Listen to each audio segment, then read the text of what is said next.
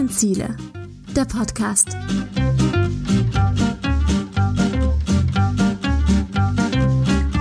Herzlich willkommen zum 17 Ziele Podcast. Hier beschäftigen wir uns mit den 17 Nachhaltigkeitszielen auf Englisch Sustainable Development Goals, also kurz SDGs. Und die Idee hinter diesen Zielen ist es, dass 193 Länder auf der Welt diese Ziele umsetzen wollen für eine nachhaltigere und gerechtere Welt. Und das Coole daran ist, diese Ziele sind jetzt nicht nur ein super Leitfaden für 193 Länder auf der Welt, also die große Politik, sondern eben wirklich für jeden. Also für Unternehmerinnen und Unternehmer, für jeden in seinem alltäglichen Leben kann man sich nachhaltiger und gerechter verhalten. Die Frage ist, wie geht das? Wie macht man das gut und erfolgreich? Und diese Frage kläre ich für euch im 17 Ziele Podcast im Gespräch mit Macherinnen und Machern, mit Prominenten, einfach mit Leuten, die schon weiter denken, wenn ihr so wollt. Das ist die Avantgarde des Wandels.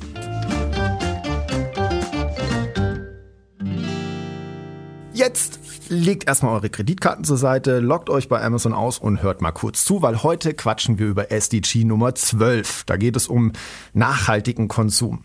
Ressourcen sind knapp und trotzdem verpulvern sie weiterhin, als, als, ja, als kämen sie aus dem Nichts, als wären sie unendlich da. Aber nach uns wird es ja noch ein paar andere Generationen geben und die haben dann vielleicht auch Bock, ihre Ideen zu verwirklichen und brauchen dafür vielleicht auch noch ein paar Ressourcen. Insofern ist es mal gut, drüber nachzudenken, ob unser Konsum da nicht einen ziemlich großen Anteil dran hat, dass da einiges schief läuft. Tja, Umdenken, das ist ein großes Thema, wenn wir über die Art, wie wir konsumieren, reden. Das ist auch längst kein Nischenthema mehr, sondern Lifestyle. Das ist im Mainstream angekommen, würde ich sagen. Und ähm, die Zahlen belegen das ja auch. Also wenn wir zum Beispiel mal die Textilindustrie nehmen, von den 53 Millionen Tonnen Textilien, die jedes Jahr auf der Welt produziert werden, landen 75 Prozent im Müll, also drei Viertel. Das ist total der Wahnsinn. Und das Abgefahrene ist, das ist ja so ein bisschen wie bei der äh, Lebensmittelindustrie auch. Viel davon, das wird ja nicht bei uns auf dem Teller irgendwie weggeschmissen oder aus unserem Kühlschrank, sondern das wird schon auf dem Acker weggeworfen bei Lebensmitteln. Und ich glaube, bei der Textilindustrie ist es auch so. Da wird viel, viel, viel weggeworfen, weil es Ausschussware ist. Also zum Beispiel eine kaputte Verpackung, Fehldruck irgendwie drauf, eine Naht ist leicht schief, ähm, eine neue Kollektion kommt und schon kann man die alten Sachen nicht mehr verkaufen. Diese Produkte kommen auch nicht mehr in den Handel. Das heißt, da kann man doch durchaus mit einer kniffigen und guten Idee ansetzen. Und genau das hat meine heutige Gästin gemacht, die ja daraus ein Business entwickelt. Herzlich willkommen, Jessica Könnecke. Jessica, hi, wie geht's dir?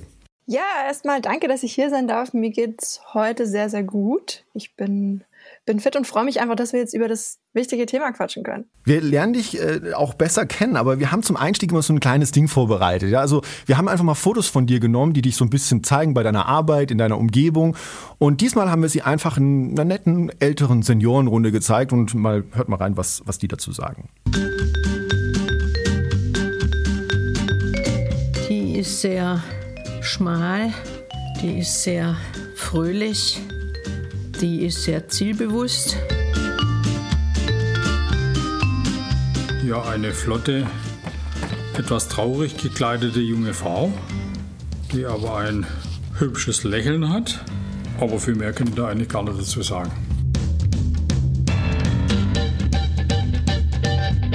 Was sie beruflich macht, ich glaube, dass die Designerin ist für Secondhand-Klamotten. Ja, schon irgendwie Business. PR, ja, in der Richtung. Die Welt retten, gut. Sieht ja aus wie ein Second-Hand-Markt. Da bin ich sehr dafür, dass man nichts wegschmeißt, sondern was man benutzen kann, dass man das auch noch benutzt. Bin ich mit einverstanden ich fange mal so an. Deine, deine Bude heißt mit Ecken und Kanten. Ich dachte erst, das ist so ein Personality-Ding, irgendwie Personality-Coaching oder sowas, aber ist es gar nicht. Du hast ein ziemlich cooles Startup, das das Problem, was ich eingangs geschildert habe, auch lösen kann. Pitch doch mal deine Idee, weil du bist ja Gründerin, so in 30 Sekunden. Das seid ihr doch recht gut drin, so, so Startup-Menschen. So Startup-Menschen, genau. Also im Prinzip umfasst unser Firmenname mit Ecken und Kanten auch unsere Vision beziehungsweise die Idee, die ich hinter meinem Business hatte. Also wir verkaufen Produkte mit Ecken und Kanten. Also unperfekte Produkte. Das bedeutet, wir kaufen eben Produkte von Unternehmen, die die unter Umständen wegschmeißen würden. Also du hast richtig anfangs auch schon mal gesagt, es entstehen in der Textilindustrie super viele Sachen. Klamotten mit schiefen Nähten aus alten Kollektionen oder aber auch im Naturkosmetikbereich. Ja, da gibt es viele Produkte mit MHD, die entsorgt werden. Es gibt Trinkflaschen, die produziert werden. Das ist das Mindesthaltbarkeitsdatum. Genau, das Mindesthaltbarkeitsdatum. Es gibt Taschen, die produziert werden. Es gibt Schmuck, der aufgrund von kleinen Unregelmäßigkeiten nicht verkauft werden kann. Also du musst dir vorstellen, alle Produkte, die wir so im Alltag verwenden, da gibt es eigentlich immer welche, die aufgrund von seinen, ich sag mal, Unperfektheiten gar nicht verkauft werden können. Also das kann man sich oft gar nicht vorstellen. Man hat oft auch nur dieses, die Lebensmittel vielleicht im Sinn, die entsorgt werden und nicht verkauft werden. Aber es gibt halt noch viel, viel, viel mehr Produkte, die produziert werden und dann am Ende nicht verkauft werden. Und wo kommen dann diese Produkte her? Also wo, wo bekommst du jetzt das Zeug her, was bei, bei mit Ecken und Kanten verkauft wird? Im Prinzip läuft es so ab, dass entweder wir die Unternehmen kontaktieren, also da kannst du dir vorstellen, dass wir, also durch Social Media haben wir tatsächlich ganz, ganz viele Partner gefunden, die wir, wo wir sagen, hey, die, die Marke XY finden wir cool, die schreiben einfach mal direkt an und fragen nach, habt ihr Produkte, die vielleicht die nicht verwenden könnt, die für unseren Shop geeignet sind.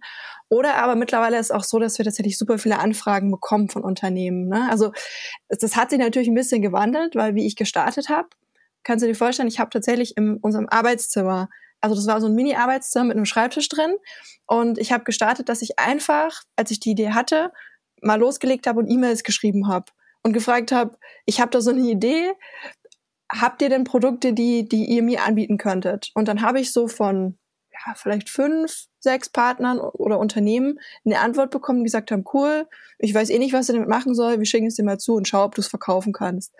Und die ganzen Waren haben damals unter unseren Schreibtisch gepasst. Also es war wirklich, es war super wenig. Und so habe ich letztendlich auch gestartet. Und äh, je bekannter man wird, klar, dann kommt irgendwie mal auch ein Presseartikel raus oder so, wo über einen berichtet wird und Unternehmen werden aufmerksam auf uns und schreiben uns dann auch an. Das finde ich aber auch ziemlich cool, weil äh, jetzt habe ich mal euren Shop angeschaut, ich habe mal durchgescrollt, habe gesehen, ihr verkauft da unterschiedlichste Produkte von der Schokolade über Klamotten, Naturkosmetik, aber ich würde jetzt schon den, ich habe schon den Eindruck jetzt gewonnen, das sind alles schon Unternehmen, die Nachhaltigkeit leben und das auf ihre Fahnen schreiben in ihrer PR auch. Und da muss ich jetzt schon mal sagen, da war so ein bisschen das Weltbild auch mal geschockt. Äh, also auch nachhaltige Unternehmen produzieren Müll, Ausschuss Tatsächlich. Also du musst dir so verstehen, dass es ja eigentlich ja auch ein normaler Prozess ist, beziehungsweise wenn ein Unternehmen neues Produkt auf den Markt bringt zum Beispiel, ja, dann werden Prototypen unter Umständen angefertigt und es kann halt auch einfach mal passieren, dass so eine Produktcharge, wenn wir zum Beispiel mal den Lebensmittelbereich nehmen, ja, dass da eine Charge daneben geht. Also ich hatte jetzt vor ein paar Tagen eine E-Mail bekommen von einem Startup, die haben quasi Produkte produziert, Lebensmittel und müssen ja das Mindesthaltbarkeitsdatum auf die Verpackung drucken. Und da war dann leider ein Zahlendreher in diesem Mindesthaltbarkeitsdatum drin.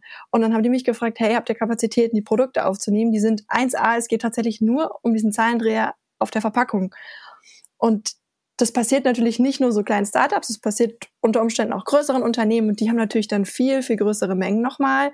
Und wenn man das dann mal so global betrachtet, ist das ein tatsächlich ein Problem, was fast jedes Unternehmen betrifft. Also ich würde wirklich sagen, dass in, in 99 Prozent der Fällen, wenn man die Unternehmen anschaut, irgendwann an irgendeinem Punkt in der Wertschöpfungskette es dazu kommt, dass eben mal Ausschuss entsteht und perfekte Sachen so anfallen. Das heißt, das Phänomen des Ausschusses würdest du sagen, das ist einfach da. Also egal wie nachhaltig ich ein Unternehmen aufziehe, egal wie sehr ich mich zum Beispiel den SDGs oder anderen Nachhaltigkeitsregularien unterwerfe, äh, es wird immer am Ende so sein, dass am Ende auch mal Scheiße bei rauskommt, auf gut Deutsch gesagt, die dann aber noch eigentlich vollkommen okay ist, nur wegen einem kleinen Fehler dann halt nicht verkauft werden kann. Genau, ja. Und es ist natürlich dann auch unterschiedlich, wenn man die Unternehmen anschaut, je nach Branche auch.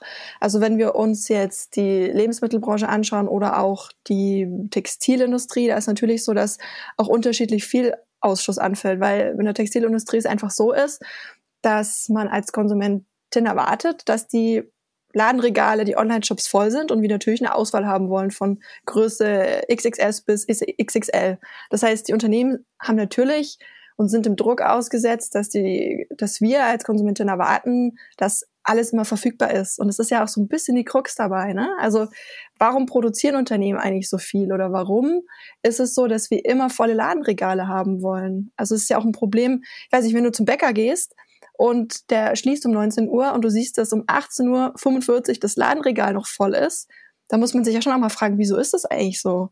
Und wenn man dann in Gesprächen mit den Unternehmen rausfindet, ach kacke, das liegt ja eigentlich auch an mir, weil die, die wir als Konsumentin erwarten, dass wir noch um 18.45 Uhr ein frisch gebackenes Brot bekommen und am besten alle Sorten Brot noch verfügbar sind, dann müssen wir uns vielleicht selber mal ein bisschen an die eigene Nase fassen und sagen, hey, eigentlich brauchst du doch diese Auswahl gar nicht. Mir reicht doch ein, eine Sorte Brot.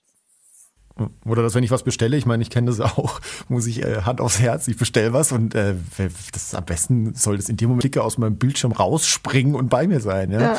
Ähm, das ist ja auch, glaube ich, was, was jeder schon voransetzt. Also ich habe neulich habe ich zum Beispiel, also ich, ich liebe schöne Möbel oder sowas. Ich baue auch selber Möbel. Also ich habe eine tolle Werkstatt und mache das wirklich äh, mit, mit sehr viel Leidenschaft.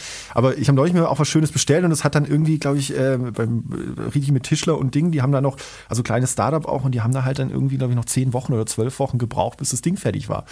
Da im ersten Moment muss ich ehrlich sagen, war schon so Kinnlade runter. Äh, was Wochen, das baue ich selber ja. oder mache irgendwas anderes. Aber ja. ja. klar, aber es ist halt, sie, sie machen es halt auf Bestellung und das ist ja was, was was heute irgendwie in unserer Konsumwelt, glaube ich, gar nicht mehr vorkommt. Also habt, wie, wie geht ihr denn damit um? Weil eure Sachen, die da sind, die liegen da, die könnt ihr sofort verschicken, oder? Genau, genau. Also Natürlich kommunizieren wir es auch so, dass wir sind ein kleines Team. Also musst dir vorstellen, unser Lagerteam, wir verschicken ja auch alles selber. Also wir haben quasi unsere Büroräumlichkeiten direkt angrenzend an unser Lager. Und unser Lagerteam besteht so aus sechs Frauen tatsächlich. Also wir sind fast ein komplett weibliches Team. Und da ist es halt so, es kann, wir garantieren jetzt nicht, dass die Lieferung am nächsten Tag da ist. Können wir auch gar nicht, weil wir, wir sagen, wir sind kein, wir sind kein Prime, sondern wir, wir tun unser Bestes und ich, ich möchte das auch ein bisschen, beziehungsweise die Leute dafür sensibilisieren, dass es ein normaler Prozess und dass es halt unter Umständen auch mal vier, fünf Tage dauern kann, bis die Ware dann ausgeliefert wird, je nachdem. Und kriegt ihr dann auch mal so Mecker-Mails? Also ich muss sagen, klar gibt es Leute, die sich mal beschweren, aber das geht dann eher so hingehen, dass die nicht gecheckt haben, dass wir ein Unperfekt-Job sind. Also manchmal ist es tatsächlich so, dass wir dann Nachrichten kriegen, wo, wo Leute sich beschweren, also wirklich beschweren und sagen, also jetzt habe ich diesen Kakao bestellt und das ist ja schon abgelaufen. Und dann müssen wir natürlich wieder aufklären und sagen, hey, das ist ganz bewusst so von uns, weil wir sind ein Unperfekt-Job und wir verkaufen Ware, die eben kurz vor Mindesthaltbarkeitsdatum ist oder unter Umständen schon drüber.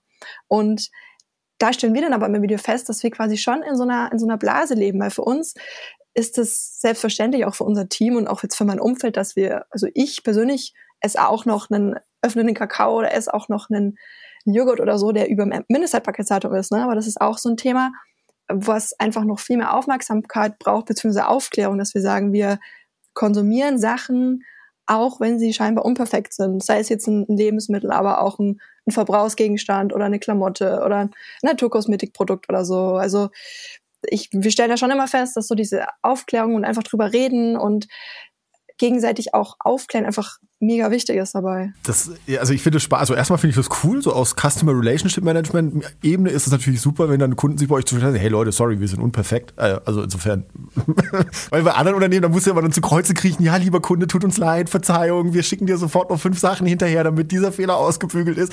Also das finde ich schön, dass ihr da als missionarischen Auftrag das Ganze seht. Fangen wir aber vielleicht mal bei deiner Karriere weiter vorne an. Du hast in Schweden Marketing studiert und bist dann eigentlich relativ schnell Gründerin geworden.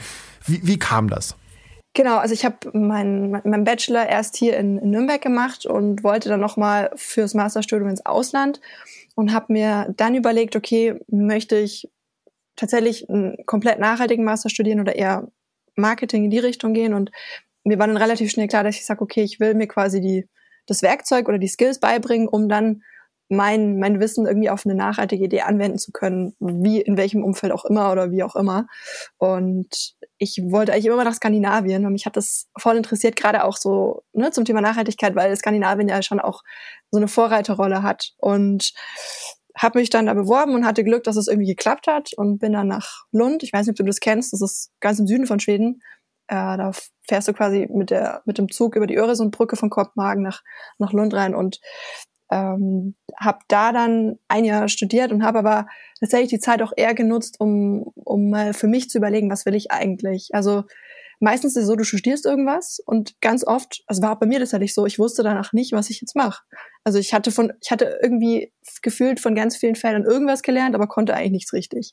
Und habe dann tatsächlich in, in Schweden versucht, so ein bisschen mich zu vernetzen und geschaut, ähm, dass ich meine Masterarbeit auch mit einem Fair Fashion Startup schreibe. Also ich habe tatsächlich auch meine Masterarbeit im Thema Kreislaufwirtschaft geschrieben in der Modeindustrie und habe da schon quasi ganz engen Kontakt mit zwei Gründerinnen gehabt, die diese Startup gegründet haben ähm, und hatte habe da tatsächlich, glaube ich, so ein bisschen auch viel mitbekommen, was es heißt, ein eigenes Business zu gründen. Wusste da aber noch nicht, dass ich selber gründen möchte. Und als ich dann nach Deutschland zurückgekommen bin, war ich wieder vor der Entscheidung, was willst du jetzt eigentlich machen? Und ich wollte nicht in den großen Konzern. Also ich habe mir überlegt, so, nee, ich habe, du, du arbeitest in einem, in einem Betrieb oder in einem Umfeld, wo du ja ganz viel Lebenszeit investierst. Und ich dachte mir, will ich jetzt irgendwo meine Zeit irgendwo absitzen, wo ich überhaupt nichts Sinnvolles tue, wo ich einfach nur da bin, damit ich mein Geld verdiene? Und das wollte ich halt nicht. Und bin dann durch Zufall nach Berlin gekommen für zwei Monate, weil eine Freundin ein WG-Zimmer frei hat. Und ich so, ja, ich habe hab eigentlich Zeit, mache ich. Und habe da dann letztendlich die Idee für mit Eck und Kanten entwickelt, weil ich da festgestellt habe, wie ich auf Märkten unterwegs war, gerade so Künstlermärkte und so, die hatten alle so Kisten unter ihren Ständen mit Ausschussware und habe das so wahrgenommen, dann in Gesprächen festgestellt, hey, die haben eigentlich keine Plattform, die verkaufen das zwar mal über die Märkte, wenn es mal los, wenn sie es losbekommen, gut, wenn nicht, wissen sie auch nicht, was sie damit machen. Und habe dann einfach mal recherchiert. Also ich habe gegoogelt, beziehungsweise Ecosiat, und geschaut, gibt es so eine Plattform, kann man irgendwie über bestimmte Webseiten vielleicht solche Produkte verkaufen, vertreiben und es gab es halt nicht. Und dann haben mein Freund Georg und ich gesagt, okay, wir bauen jetzt irgendwie so einen Online-Shop. Wir haben zwar auch keine Ahnung, wie es funktioniert, haben uns dann YouTube-Videos angeschaut und einfach Learning by Doing. Also ich glaube, dass Gründen ganz viel damit zu tun hat, so einfach mal anzufangen und loszulegen. Und so haben wir das tatsächlich auch gemacht. Also das heißt, äh, so ein bisschen so ein leichter Unperfektionismus ja, war bei der Gründung auch schon vorhanden. Ich glaube halt, dass es das auch voll braucht. Also klar kann man sagen, ich bereite jetzt mein, mein Business irgendwie zwei Jahre lang vor in meinem Kämmerchen und gehe dann irgendwann raus mit der Idee. Aber was ich halt auch festgestellt habe, ist, du musst so drüber reden. Frag Leute, deine Familie, Bekannte nach dem Feedback, wie die die Idee finden. Es hilft dir ja nichts, wenn du irgendwie zwei Jahre deine Idee entwickelst und du mega überzeugt davon bist und dann damit rausgehst und am Schluss finden es die Leute überhaupt nicht cool und kaufen deine Sachen gar nicht. Und dann hast du ja super viel Zeit, Energie reingesteckt. Und deswegen ist mein Motto echt immer, gebe ich auch immer so als Tipp mit, wenn ihr irgendeine Idee habt, geht damit raus und entwickelt die Idee, während ihr was macht. Also holt euch Feedback, holt euch Meinungen mit rein und sprecht darüber und habt nicht irgendwie Angst, dass man denkt, ach, jetzt wird die geklaut von irgendjemanden. Klar, kann immer passieren, aber das, that's life. Also das ist das Risiko und das bin ich auch eingegangen damit. Äh, als ich das alles so gelesen habe von dir und auch dann, ich habe auch schon Interviews mit dir gehört und habe das alles so ein bisschen angeschaut, dachte ich, okay, interessante, wirklich interessante Story. Also, dass du dann nach dem Studium sagst, ja, ich, ich, also da bist du auch so ein bisschen eine typische Vertreterin der, der Gen Z, ja, also dieser Generation Z, die sagen, nein, ich möchte auch einen Impact auf die Welt haben mit meinen, mit dem, was ich tue und möchte mich jetzt nicht nur in den Dienst von, von irgendeinem Großkonzern knechten lassen. Was ich mich aber gefragt habe, es ist schon erstaunlich, weil unsere Welt, finde ich, funktioniert ja doch irgendwo anders. Also wie fange ich da an? Also ich sag mal so, Marketingstudium. Ich glaube nicht, dass man da lernt, im Marketingstudium den Fokus auf das, den unperfekten Teil des Produktes zu lenken, sondern eher umgekehrt. Instagram zeigt uns, wir sind perfekt. Du hast die Modewelt, in der du auch so ein bisschen reingeschnuppert hast, angetan. auch da, alles ist perfekt. Unsere ganze Welt ist doch irgendwie, wir optimieren uns alle, wir sind alle so, hey, yeah, und noch besser und noch perfekter. Und da kommst du und sagst so, äh, pff, nee, kotzt mich an, ich mache jetzt was mit unperfekten Dingen. Ähm, wo hast du da den, wo hast du da den Mut hergenommen? Also, weil das ist ja schon eine gegen den Stromhaltung. Ja, klar, vor allem, du hast ja auch, bist immer so einer gewissen Erwartungshaltung ausgesetzt, ne, von deinem Umfeld auch. Also, wenn du dann äh, ein Studium gemacht hast, dann wird ja schon oft erwartet, okay, jetzt hast du so viele Jahre da reingesteckt, jetzt musst du doch Karriere machen. Ich, ich finde es auch immer so absurd, ne? Was heißt denn Karriere machen eigentlich? Also für mich hat das bedeutet, ich will mein Ding machen und schauen, wie ich mich verwirklichen kann, wie ich halt auch glücklich bin. Also es natürlich auch wieder super komplex, aber ich habe einfach gesagt, was habe ich denn zu verlieren?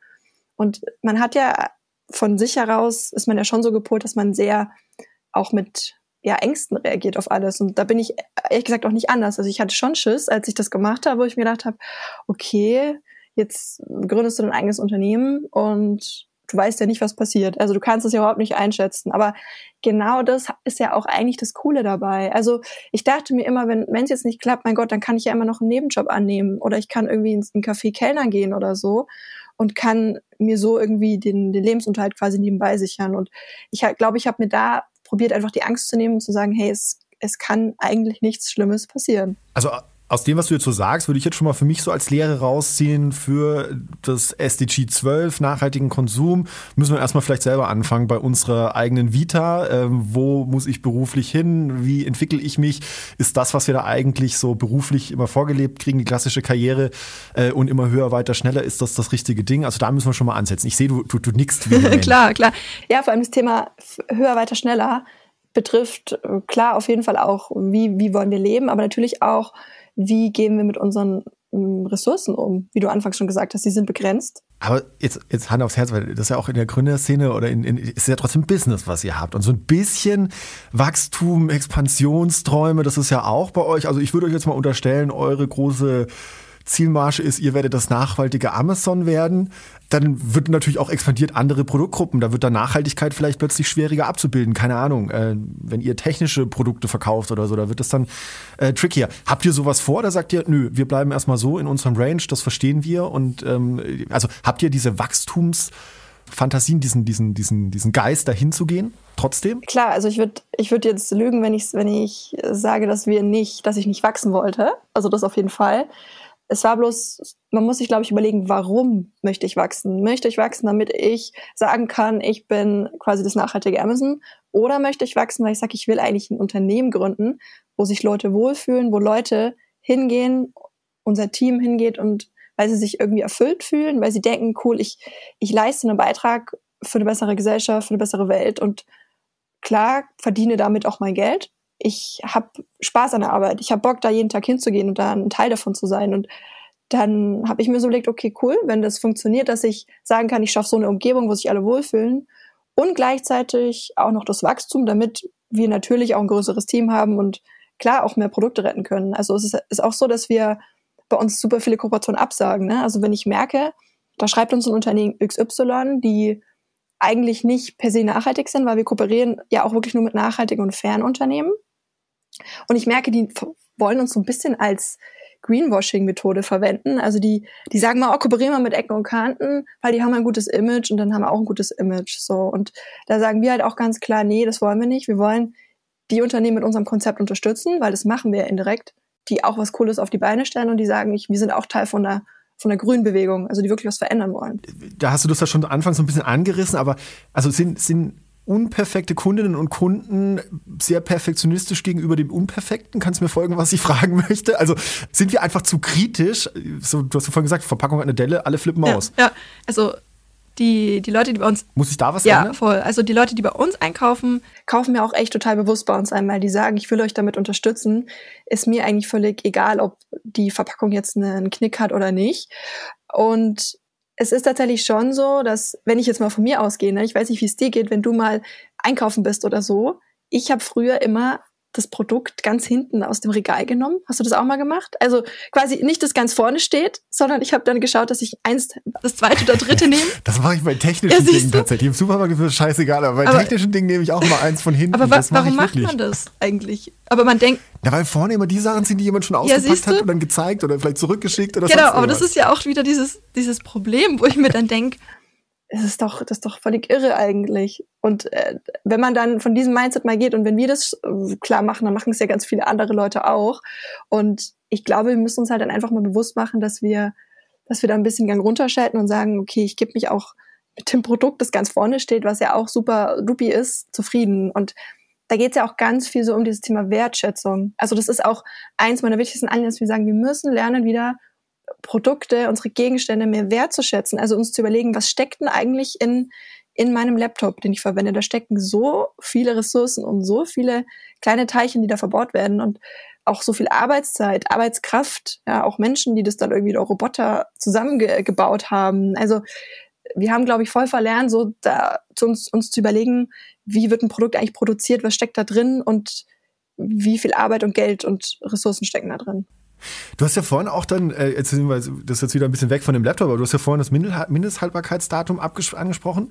Äh, ich beobachte es auch mal im Bekanntenkreis. Für viele heißt es nicht Mindesthaltbarkeit, sondern sofort tödlich ab. Ja, also in dem Moment, wo das Datum eintritt, stirbst du, wenn du das isst. Wie kommt denn sowas zustande? Also ich glaube, bei Lebensmitteln ja, aber du hast jetzt auch Naturkosmetik und so Sachen angesprochen. Hält es nicht ewig? Mm, tatsächlich kommt es immer voll drauf an. Also es gibt ganz viele Naturkosmetikprodukte, die ein Mindesthaltbarkeitsdatum, sag mal, von, von so zwei Jahren haben. Also, keine Ahnung, eine Bodylotion zum Beispiel. Oder aber es gibt auch dieses, das kennst du bestimmt, hast du bestimmt schon mal gesehen, so ein kleines Töpfchen, das auf den äh, Verpackungen drauf ist. Da, das heißt dann, wenn du es geöffnet hast, ist es noch sechs Monate zum Beispiel haltbar. Also das bedeutet aber ja im Prinzip nur, dass die, die Beschaffenheit und die, die ähm, im Prinzip die Textur von dem Material noch gewährleistet wird, wie wenn es geschlossen wäre. Das heißt aber nicht, dass es dann komplett nicht mehr verwendbar ist. Genauso wie bei Lebensmitteln. Also es gibt ja auch, es gibt ja das Mindesthaltbarkeitsdatum und das Verfallsdatum. Also Verfallsdatum ist so bei so Hackfleisch und äh, leicht verderblichen Lebensmitteln drauf. Und Mindesthaltbarkeitsdatum bedeutet eben nicht Verfallsdatum, sondern mindestens bis dahin hat das Produkt das und das noch, noch, äh, noch gut. Und danach gilt einfach so ein bisschen mehr Experimentierfreude mhm. und einfach mal den, den Rüssel dann reinstecken in den Joghurt und mal probieren, ob genau. er noch genau. schmeckt. Ihr habt mit Onlinehandel angefangen. Onlinehandel boomt, ja. Also ich glaube, 70 Prozent der Deutschen haben in den letzten zwölf Monaten mindestens einmal online eingekauft. Durch Corona ist das Ding ja nochmal explodiert. Ich habe jetzt aber viele Studien gefunden, die sagen, das ist eigentlich gar nicht so gut für die Umwelt. Ich möchte jetzt hier nicht dich irgendwie kritisch von der Seite anmachen und sagen, warum du machst ja einen auf nachhaltig und Ding, weil das wäre mir jetzt zu einfach, weil das machen viele bei Businesses, die nachhaltigen Konsum irgendwie voranschreiten. Aber trotzdem setzt ihr euch damit auseinander. Also wo beginnt für euch dann zu sagen, ja okay, wir versenden jetzt hier mit der Post und das muss dann hier transportiert werden und Verpackungsmaterial und, und, und die schicken es auch wieder zurück. Wie geht ihr diesen Spagat für euch? Also ich gebe dir auf jeden Fall recht, dass man, wenn man einen Online-Handel aufbaut bzw. gründet, ist es natürlich schon so, dass man so in viele Fallen reinstolpern kann. Was bedeutet, wie baue ich denn überhaupt meinen Versand auf, dass er möglichst nachhaltig ist? Also wir achten total darauf, dass wir zum Beispiel nicht mit Plastik verschicken. Also wir verpacken unsere Waren nicht irgendwie noch in, in Plastik, das dann in den Karton reingestopft wird und versuchen dann die Waren loszuschicken, sondern wir haben auch bei uns eine ganz coole Maschine, die heißt Hulk die ist ganz grün und der schreddert quasi unsere alten Kartonagen. Also wenn wir zum Beispiel, wir bekommen ja eigentlich täglich Lieferungen von unserem Partnerunternehmen und die verschicken meistens wirklich in so riesigen Kartons, was ja an sich auch gut ist. Normalerweise oder bei ganz vielen Unternehmen werden die halt dann entsorgt und landen im Müll. Und wir haben uns halt diese Maschine angeschafft, wo wir die Kartonagen rein, reinlegen und dann schreddert der quasi das Füllmaterial für uns. Also klar ist es erstmal so eine Anschaffung, die auch kostet, aber wir haben uns halt gesagt, ist ja auch voll, voll Irrsinn, wenn wir jetzt dieses ganze Motto vertreten, kein, kein Müll produzieren und wir wollen alles wiederverwerten. Komm, dann müssen wir das schon machen. Und so versuchen wir halt so gut es geht, alles wieder zu verwenden. Also ich bin ehrlich, ne, bei uns fällt auch Müll an. Also wir produzieren auch Müll im, im Alltag und klar können wir nicht alles wiederverwerten. Das wäre jetzt auch utopisch, wenn man sich sagt, wir als nachhaltiges Startup produzieren keinen Müll, weil so ist es halt nicht. Aber was wir halt machen, ist, dass wir sagen, wir versuchen es so nachhaltig wie möglich dass wir auch Versandkartons zum Beispiel wieder verwenden. Also es kann sein, wenn du jetzt bei uns bestellst, kriegst du halt einen Karton, der schon ein bisschen eingedetscht ist und halt abgenutzt ausschaut. Aber würde dich jetzt stören? Aber auch unperfekt. Ja, unperfekt halt, ne? Ja. Nö, Nö eben. Das, also das wäre mir jetzt ja, völlig, völlig ja. lax. Und Solange das Produkt von ganz hinten aus Genau, dann schon. ja, und so machen wir das halt äh, wirklich, dass wir das so ein bisschen durchziehen. Und ist eigentlich schon ganz cool, dass wir sagen können, alles ist unperfekt und dadurch machen wir uns, glaube ich, auch äh, weniger angreifbar, beziehungsweise ist natürlich schon so, dass wir dann auch sagen können, hey, oder mehr Sachen verwenden können, gerade was die Materialien angeht, als jetzt ein normales Unternehmen. Beziehungsweise ich habe es auch schon öfter gesehen, du kannst bei manchen Unternehmen auch im Checkout jetzt so ankreuzen, im gebrauchten Karton verschicken. Hast du das schon mal gesehen? Ah, ja. okay, cool. Nee, also manche Shops machen das, nicht alle, aber ein paar mittlerweile. Mhm. Ja. Ähm, aber das ist ja, ich finde trotzdem in dieser ganzen Debatte, wenn wir über nachhaltigen Konsum, nachhaltiges Wirtschaften, du bist jetzt eine von diesen jungen Gründerinnen, die sagt, ich mache ein neues Business, da ist Nachhaltigkeit ganz vorne dabei. Da ist immer so eine, Ambivalenz drin, ja. Also das ist immer so ein Zwiespalt. Also auf der einen Seite sagst du ja auch, wir müssen wieder wertschätzen, vielleicht auch weniger konsumieren. Auf der anderen Seite baust du einen Shop auf, der eben Konsum fördert. Also das, davon lebt er ja auch. Ähm, und das ist ja auch das, wo dann gerne, sage ich mal so, die weißen betagten Cis-Männer dann gerne, ja, macht ja auch die Bäcker und auch so ein Ding hier, wir verkaufen doch auch, die wollen ja auch nur verkaufen. Hast du da eine Antwort drauf? Also wie werden wir Logger in dem Zusammenhang? Also ich sage immer im Prinzip, es gibt nicht die perfekte Lösung. Und ich glaube, was wir generell mal in der Debatte ansprechen müssen, ist, dass wir einfach, klar, im, im Grunde müssen wir als Personen weniger konsumieren. Also dieses äh, schneller, weiter, höher geht halt einfach nicht. Und man muss dann halt für sich überlegen, oder was ich auch mal mitgebe, ist so, bevor ihr ein Produkt bestellt oder kauft, das sage ich auch ganz offen zu unseren Leuten, überlegt euch, ob ihr das Produkt wirklich braucht. Auch jetzt, wenn die, wenn wir das bei uns anbieten und es ist gerettet, aber ich will trotzdem nicht, dass Leute bei uns irgendwie unnötig Sachen bestellen, nur weil es gerettet ist und weil es halt nachhaltig ist, aber wenn sie es gar nicht brauchen. Da habe ich aber auch jetzt schon vor vielen Jahren schon so eine, so eine, ähm, also so eine 48-Stunden-Regel zugelegt. Also das mache ich tatsächlich sehr bewusst jetzt immer, dass ich sage, weil ich habe ganz oft, ich bin, ich bin wirklich ein Opfer von Shut up, take my money, oh, geiles Ding, sofort bestellen.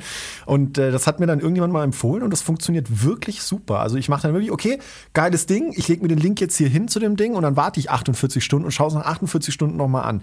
Und das ist ganz oft, dass ich wirklich jetzt dann die Erfahrung gemacht habe, so, Ah, pff, nee, brauche ich doch nicht. Ja, ja ist, okay. ein richtig guter Tipp. Ja, ich meine, ich nehme das auch vor, aber ich habe neulich, ich bin auch nicht perfekt. Ich habe neulich auch wieder was bestellt, Online-Kleidung, wo ich mir am nächsten Tag eigentlich gedacht habe, wieso hast du das jetzt eigentlich schon wieder bestellt? Und Da muss ich mich. Was war's denn? Bitte? Was war's ich habe eine Hose bestellt und ein Oberteil.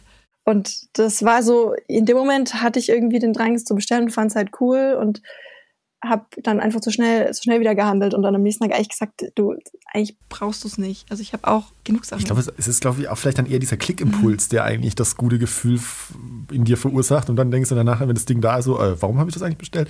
Also ist mir auch schon leider oft passiert. Was du ja aber machst, kann man ja schon so ein bisschen auch als, als Social Business begreifen. Also Social Business sind quasi Geschäftsideen, die sagen, sie wollen gesellschaftlich, sozial oder ökologisch etwas verändern, aber trotzdem halt eben Business machen. Ich habe das auch schon mit Michael Fritz besprochen von Viva Con Aqua in einer anderen Folge, wo wir über Wasser gesprochen haben. Viele Menschen, die, die zucken aber aus, wenn man so eine Idee hat, ja. Also, die dann, also mit nachhaltigen Ideen Geld zu verdienen und dann vielleicht sogar viel Geld zu verdienen und den Anspruch zu haben, dass du vielleicht dann auch ein gutes Gehalt am Ende des Tages hast und so. Ja, das geht ja nicht. Wenn du die Welt verbessern willst, dann musst du verzichten. Wie stehst du dazu? Also, das ist tatsächlich echt noch so ein bisschen ein Tabuthema. Manchmal habe ich das Gefühl, dass Leute denken, wie du gesagt hast, wenn man irgendwas verändern will, darf man damit nicht Geld verdienen. Aber ich bin halt der kompletten Überzeugung, dass wir Unternehmen brauchen, die genauso handeln. Weil es bringt meiner Meinung nach überhaupt nichts, wenn wir weiterhin Unternehmen gründen, die auf Profitmaximierung aus sind, die eigentlich nur dazu da sind, um ihre Stakeholder glücklich zu machen. Also wenn wir jetzt irgendwie Großunternehmen, Konzerne anschauen, die dann ihre Dividenden auszahlen und überhaupt keinen kein, kein Mehrwert stiften, dann hinterfrage ich halt schon, wie sollen wir denn weitermachen als Gesellschaft? Und gerade so, so kleine fünf Startups, die nachhaltige Ideen haben, die sind so wichtig für unsere Gesellschaft und für die, für die Umwelt. Und ich merke schon, dass auch der Zusammenhalt untereinander, also dass man sich gegenseitig vernetzt, das mache ich als Gründerin auch mit, mit anderen Gründerinnen im Bereich, dass wir sagen, hey, wir vernetzen uns untereinander, tauschen uns auch aus, was habt ihr für Struggles, wo können wir euch unterstützen, ist halt mega wichtig. Und ich glaube schon, dass sich das, diese Sichtweise auch hoffentlich so in den nächsten Jahren auch ändern wird. Also dass die Leute schon auch begreifen, dass, dass es eben solche Unternehmen braucht und dass es ruhig sein kann, dass wir damit Geld verdienen. Also wir kriegen schon das Feedback von unserer Community, dass die voll hinter uns stehen. Was ich halt immer glaube, ist so, dass das Thema Transparenz mega wichtig ist. Bedeutet, dass wir einfach zeigen, wie arbeiten wir, wie schaut unser Alltag aus. Also wir machen ja auch viel mit Instagram und Insta-Stories, dass wir zeigen, hey, wie verschicken wir unsere Sachen. Also dass die Leute wirklich sehen, wie wir, wie wir arbeiten und dann dadurch auch bisschen besser verstehen, warum wir das machen. Und ich glaube, dadurch kommt auch dieses Vertrauen, was ja ganz oft auch in diese großen Konzerne einfach fehlt. Und das zeigt den, zeigt den Leuten so ein bisschen, wir machen das wirklich, weil wir komplett dahinter stehen und wir machen das aus voller Überzeugung, um was zu verändern. Und ich glaube, das hilft uns auch dabei. Ich habe mal ähm, ein bisschen Zahlen recherchiert. Äh, ich hoffe, das wird jetzt nicht zu trocken, aber bei der KfW habe ich mal nachgeschaut, dass Sozialunternehmen, also Social Business, nur drei Prozent aller Unternehmen in Deutschland ausmachen. Witzigerweise bei den, bei den Gründungen, bei jungen Unternehmen, das sind es dann neun Prozent. Also da sieht man, dass innerhalb der Gründungen tatsächlich mehr Social Businesses betrieben werden. Aber ich habe dann noch was gefunden. Äh, und zwar gibt es nämlich eine Umfrage oder eine Evaluierung oder Bewertung von den einzelnen Staaten. Und da ist Deutschland, was so Social Business und die Förderung angeht, auf Rang 34. Ganz vorne ist irgendwo Kanada und ich glaube auf Platz 3 Frankreich. Wir liegen relativ weit hinten auf Platz 34. Findest du, dass solche Gründungen oder Social Businesses politisch genug Beachtung finden? Ich finde tatsächlich, dass es noch viel mehr Beachtung bräuchte und wir halt einfach da aber so einen, glaube ich, einen grundsätzlichen Systemwandel brauchen. Also dass wir quasi weggehen von, es gibt ja diese, diese typischen Unicorns, ne? Also in der Startup-Szene spricht man davon, die, dass du quasi ein Unternehmen gründest und dann du hoffst, dass es irgendwann so eine Milliarde mal wert ist. Ne? Und äh, es gibt im, gerade im Social Business-Bereich auch den Begriff, Begriff äh, Zebra, Zebras, weiß nicht, ob du den schon mal gehört hast. Das sind quasi Unternehmen, die, die sind profitabel, aber stiften gleichzeitig auch Mehrwert. Und von diesen, von diesen Zebras, was ich uns jetzt auch tatsächlich sehe, braucht es halt einfach noch viel mehr. Aber leider ist es tatsächlich noch sehr oft so, dass eben nicht diese Zebras gefördert werden, sondern eben die Unicorns, also die Unternehmen, wo sich die, die Investoren, InvestorInnen irgendwie einen äh, Mehrwert letztendlich erhoffen. Und ich glaube halt, das kann nur passieren, wenn wir weggehen von Themendenken, von diesem Denken, dass wir sagen, wir können nur Unternehmen fördern, die eben eine Milliarde weg irgendwann mal wert sind, sondern eben auch gerade die Unternehmen, die vielleicht profitabel sind. Also ich finde, es ist schon wichtig, dass man mal ein Unternehmen gründet. Du meinst also, man müsste jetzt in so, einer, in so einem Jahresabschlussbericht müsste dann nicht nur jetzt quasi äh, dein, dein Gewinn vor Steuern stehen und da dann, danach berechnet sich irgendwie dann die Rendite, sondern du müsst, sagst, da müsste jetzt quasi auch bewertet werden, wie viel gibt das Ding jetzt an die, an die Gesellschaft ja, zurück. Zum Beispiel, finde ich richtig gut. Also wir haben jetzt zum Beispiel auch, das machen ja auch immer mehr Unternehmen, so einen Impact Report erstellt. Klar klar, es ist auch wieder ein bisschen fraglich, wenn ein großer Modehersteller, Konzern so sowas, sowas macht und es eher so als wie so CSR-Report sieht, ne, Greenwashing auch schon ein bisschen wieder. Aber das ist zum Beispiel was, wo ich sag, was du jetzt vorgeschlagen hast, finde ich an sich eine, eine coole Idee und auch wichtig, dass man sowas eher wieder mehr integriert. Und diese ganze Diskussion geht dann noch viel weiter bis hin in die, in die Purpose Economy. Also brauchen wir eine eigene Rechtsform für diese Unternehmen, was ich an sich auch super sinnvoll finde, weil bisher gibt es halt diese typischen Kapitalgesellschaften, die man gründen kann. Da wird aber überhaupt kein Mehrwert erfasst. Und ich glaube, es würde jetzt zu weit reichen, aber da gibt super viele, viele Möglichkeiten und noch ganz viel Veränderungsspielraum, wo ich halt sage, okay, wir müssen uns da noch mehr einsetzen, beziehungsweise die Politik muss halt auch mehr, noch mehr machen und auch handeln. Ich bin ein Freund von immer äh, schauen, wo es besser geht und sich davon ein bisschen was abgucken. Du warst in Schweden, die sind ganz vorne dabei. Also bei der Umsetzung der Sustainable Development äh, sind die bei, in diesem Report, den es da gibt, äh, immer, sind die immer ganz vorne mit dabei. Ich glaube, sie sind sogar das aktuelle Land, das das am besten erfüllt, die 17 SDGs. Und die haben da schon recht früh mit angefangen. Was hast du damals mitgenommen? Was macht Schweden zum Beispiel richtig? Warum, warum, ist, warum sind die in diesen Nachhaltigkeitsdingen und Kreislaufwirtschaft und alle diese Sachen, warum sind die so weit vorne?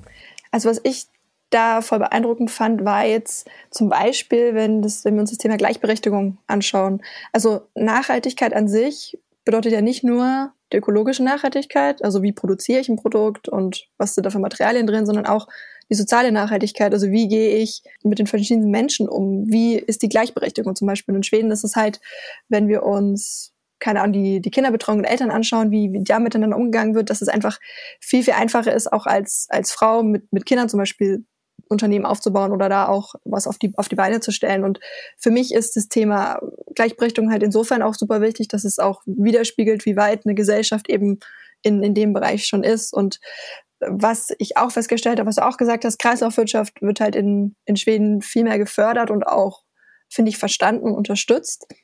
Aber auch, wenn wir zum Beispiel an den Unis anfangen, also in Schweden gibt es an den Unis ganz oft so Inkubatoren, nennt sich das. Also quasi, du bist in der Uni, hast eine Idee und da wirst du unterstützt, sowohl bisschen finanziell als auch durch, durch ProfessorInnen, die dich unterstützen, was ich auch voll beeindruckend fand, weil das kann ich zum Beispiel vor Deutschland gar nicht. Also, dass du quasi wirklich, du hast, kriegst dann so einen Büroraum auch und so alles zur Verfügung gestellt und kannst dich mit anderen austauschen, Studenten. Also wirklich so eine Umgebung zu schaffen, wo solche Ideen entstehen. Das finde ich fehlt uns hier in Deutschland auch total, weil man ja auch als Studentin ganz, ganz wenige Möglichkeiten hat, da gefördert zu werden, unterstützt zu werden mit Know-how oder auch finanziell. Und das war halt auch was, wo ich auch voll beeindruckt war und es auch richtig cool fand zum Beispiel. Und die haben auch manchmal auch crazy Ideen. Also ich habe mal, ich, hab mal, ich weiß noch, ich habe mich erinnert, in, in Stockholm gedreht und da war äh, da war eine kleine Stadt und die haben äh, ein, ein riesiges Kaufhaus direkt an ihre an ihren Recyclinghof quasi rangebaut. Also da kamen die Leute hinten rangefahren und haben ihren ganzen Müll auf dem Anhänger gehabt und dann haben die gesagt, ah, zeig mal her, haben sich ganz viel Zeug rausgezogen, haben das da gelagert und in verschiedenste Teile eingerichtet und dann haben die ein, nebendran hat dann die Stadt einfach gesagt, geil, wir bauen jetzt hier ein riesenfettes Kaufhaus hin, da laden wir Designer ein, die können da Shops aufmachen und die bauen sich aus diesem ganzen Müll, bauen die sich dann einfach die einzelnen Sachen zusammen irgendwie. Und äh, das funktioniert dort super und und ähm, insofern finde ich das eine geile Sache. Also die, die, würdest du sagen, die sind einfach innovativer? Oder vielleicht trauen die sich auch einfach mehr als wir Deutschen. Also manchmal habe ich das Gefühl, in Deutschland ist so ein bisschen so, ja, so Stillstand oder man traut sich da nicht so recht, weil man sich denkt, okay, das haben wir schon immer so gemacht, das ist so bequem für mich, finde ich eigentlich ganz okay, mache ich halt so weiter. Und da habe ich in, in Schweden schon das Gefühl, dass die einfach da mal einen Schritt voraus sind, dass die einfach mal sagen, okay, ich, ich gehe los und, und ändere das jetzt und, und mache das so.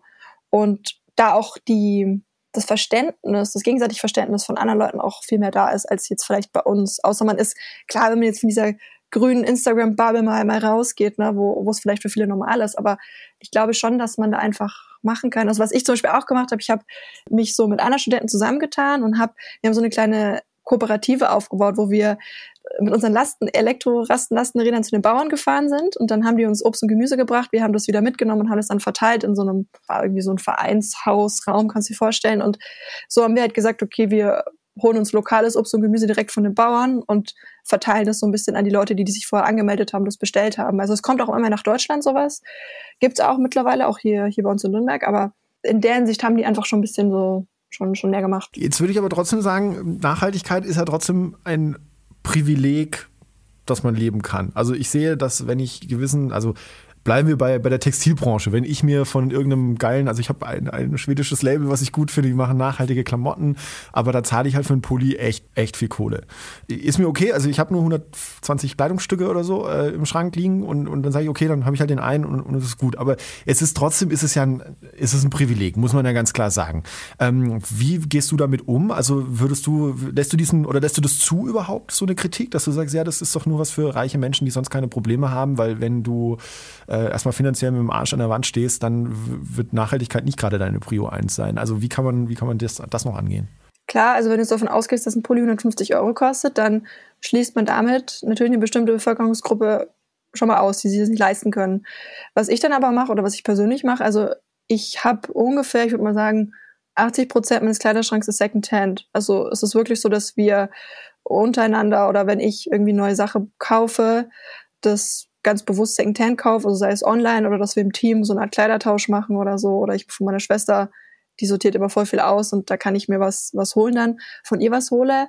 Aber ich, ich glaube, dass dass auch gerade so, ein, so eine Bewegung entsteht, gerade für Secondhand und, und solche gebrauchten Sachen, wo man sagen kann, okay, man, man nimmt die Ressourcen, die eben schon da sind, also wenn wir bei diesem Thema Ressourcenverschwendung sind, dass man sich ganz bewusst dafür entscheidet, ich brauche nicht unbedingt was Neues. Aber klar ist es schon eine Sache, wenn man sich überlegt, dass ein neuer Pulli von einem Fernlabel 150 Euro kostet und von einem Fast Fashion Hersteller irgendwie 20 Euro oder 30 Euro. Wobei man sich dann natürlich aber fragen muss, hast ich weiß nicht, ob du früher Markenkleidung gekauft hast, so von ganz klassischen Marken, die kosten ja oftmals auch so viel, wenn nicht sogar mehr. Das finde ich immer so paradox. Also nur weil da jetzt eine bestimmte Marke drauf steht oder eingenäht ist, kostet das Teil genauso viel oder wenn nicht sogar mehr als ein fair produziertes Teil, was unter Umständen von der Qualität sogar noch viel besser ist. Also da ist auch irgendwie so ein noch eine Problematik, die ich sehe, dass viele Leute dann denken, Fair Fashion ist teuer, aber dann ein Markenteil kaufen, was genauso viel kostet oder sogar noch mehr. Also da, glaube ich, müssen wir uns auch ein bisschen bewusst werden, dass, dass das eigentlich auch völlig gerechtfertigt ist, dann wie, wenn ein Pulli so viel kostet. Und mh, mm, vielleicht bei dem Thema noch, was auch äh, mir geholfen hat, also ähm, was ich auch lange Zeit gar nicht drauf geachtet habe, ist die Materialzusammensetzung. Ich weiß nicht, achtest du da drauf, wenn du einen Pulli kaufst, aus welchem Material er besteht? Mittlerweile ja. ja. Also ich, ich hatte das Glück, dass ich halt lange journalistisch an dem Thema mhm. dran war und ich habe damit so viel gelernt einfach. Also ich, äh, ich, mein erstes Event werde ich nie vergessen, stand ich auf einer Bühne, habe angefangen zu moderieren. Ich bin hier das neue Gesicht. Ich soll jetzt immer zum Thema Nachhaltigkeit recherchieren und so ein kleiner zwölfjähriger Knirps kommt in der Pause, klappt hinten mein Pullover um und sagt, ey, das ist ja von H&M. und ich so, ja, okay, erwischt. ähm, also und, und, so, also da war meine Lernkurve und dann ging sie steil mhm, nach oben. Ja. Und äh, das, äh, ja, also mittlerweile schaue ich mir auch die Zusammensetzung an, habe ich früher auch nicht ja, gemacht. Weil da ist ja auch die. Also gerade bei outdoor Ja, ja, so. ja, die, die Problematik so mit diesen äh, Mischfasern. Ne? Also wenn du den Pulli kaufst, der irgendwie aus drei verschiedenen Fasern besteht, kann der halt am Schluss überhaupt nicht mehr recycelt werden. Also das ist auch dieses Problem, das wir gerade mit den Altkleidercontainern haben, ne, dass die ja völlig überfüllt sind. Auch Corona. Ich habe tatsächlich auch meinen Kleiderschrank durchgeschaut und geschaut, was brauche ich eigentlich gerade. Und das haben natürlich ganz viele andere Menschen auch gemacht. Und jetzt sind gerade diese ganzen Altkleidercontainer rappelvoll, die ganzen Sammelstationen sind rappelvoll.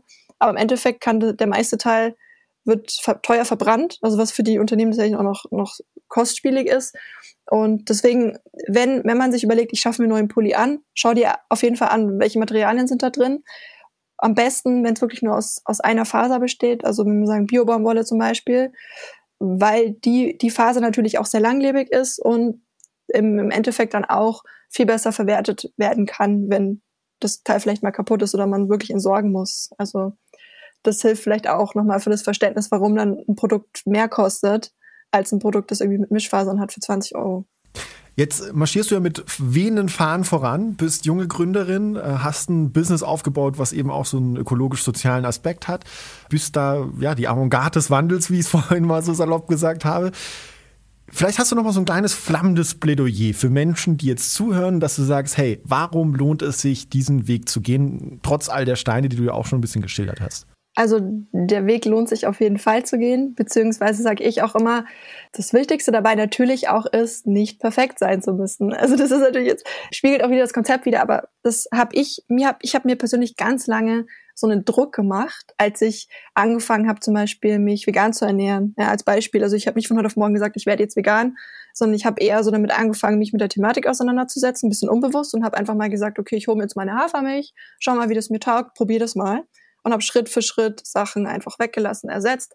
Aber immer wichtig, trotzdem nicht dabei den Spaß verloren. Also ich, ich bin eine Person, ich esse voll gerne und ich gehe auch mega gerne in Cafés und probiere neue Sachen aus. Und das Wichtige, glaube ich, bei dem Thema ist, dass wir da nicht zu, zu stur rangehen und sagen, okay, von heute auf morgen 100 Prozent und wenn ich jetzt mal einen Fehler gemacht habe, dann strafe ich mich dafür ab und höre am besten damit auf und hatte eh keinen Sinn, weil ich es nicht schaffe. Also ich sage immer, man muss lieber ganz viele Menschen machen kleine Schritte, als dass alle Leute es perfekt machen. Und äh, das kann jetzt bei, bei, bei der veganen Ernährung so sein, aber es kann auch beim Einkauf sein. Also ich kaufe auch noch Sachen in Plastik, bin ich ganz ehrlich. Ich bin da auch nicht so, dass ich jetzt jeden, jede Woche in einen Unverpacktladen gehe, weil ich das A, zeitlich nicht schaffe und für mich in, um die Ecke jetzt gerade keiner ist, sondern es ist für mich einfacher, in einen anderen Supermarkt zu gehen.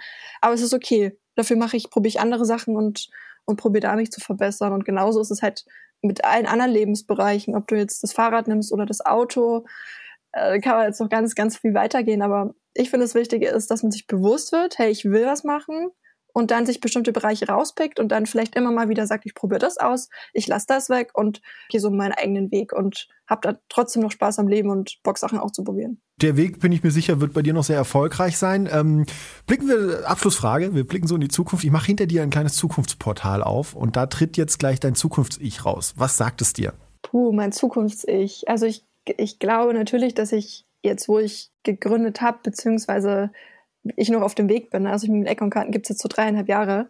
Und ich habe äh, gemerkt, wie, wie viel Spaß es mir macht, so Ideen anzustoßen und, und so ein Konzept zu entwickeln. Und ich glaube, es ist noch mega, mega viel Potenzial. Ich meine, ich bin ehrlich, ne, ich kann dir nicht genau sagen, wo ich, wo ich dann stehe, aber ich glaube, wir sind so unserer Vision, dass wir sagen, wir gehen achtsam mit, mit Ressourcen irgendwie um auf jeden Fall ein Stückchen näher gekommen. Und ich glaube, dass man vielleicht bis dahin noch eine neue Idee entwickelt hat. Kann ja sein. Vielleicht bin ich irgendwie mit, mit einer anderen Business-Idee noch irgendwo drin oder vielleicht mache ich auch gerade eine Pause. Kann auch sein, dass ich mir sage, okay, muss ich mir erstmal holen.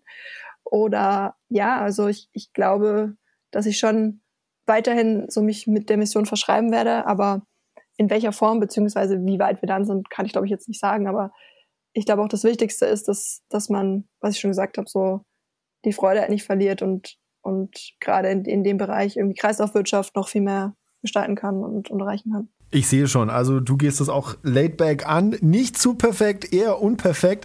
Ähm, und das ist ja auch das Motto bei euch im Online-Store. To-Dos.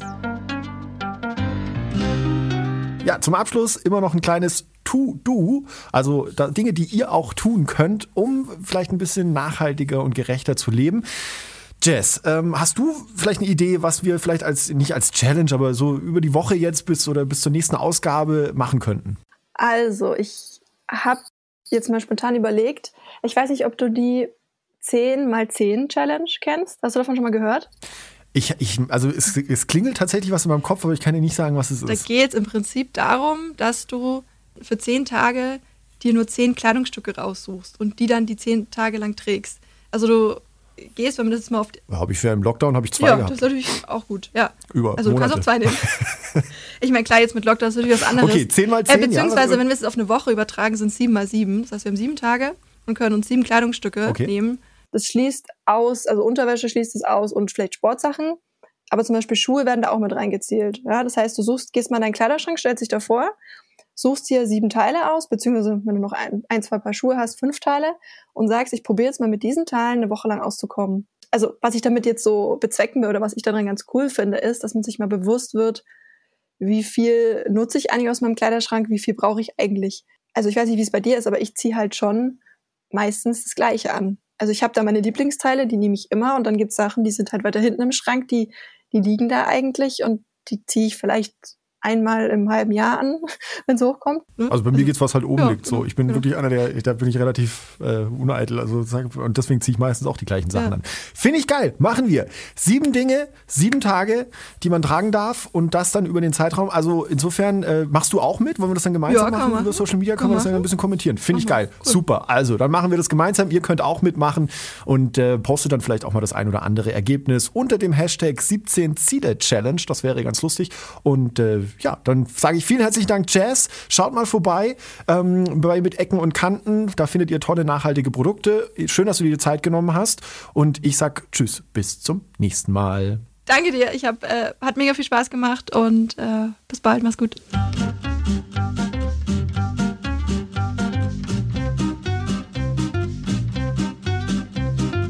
»17 Ziele«, der Podcast von Engagement Global. Im Auftrag des Bundesministeriums für wirtschaftliche Zusammenarbeit und Entwicklung. Moderation Felix Seibert-Deiker. Produktion Audiotextur.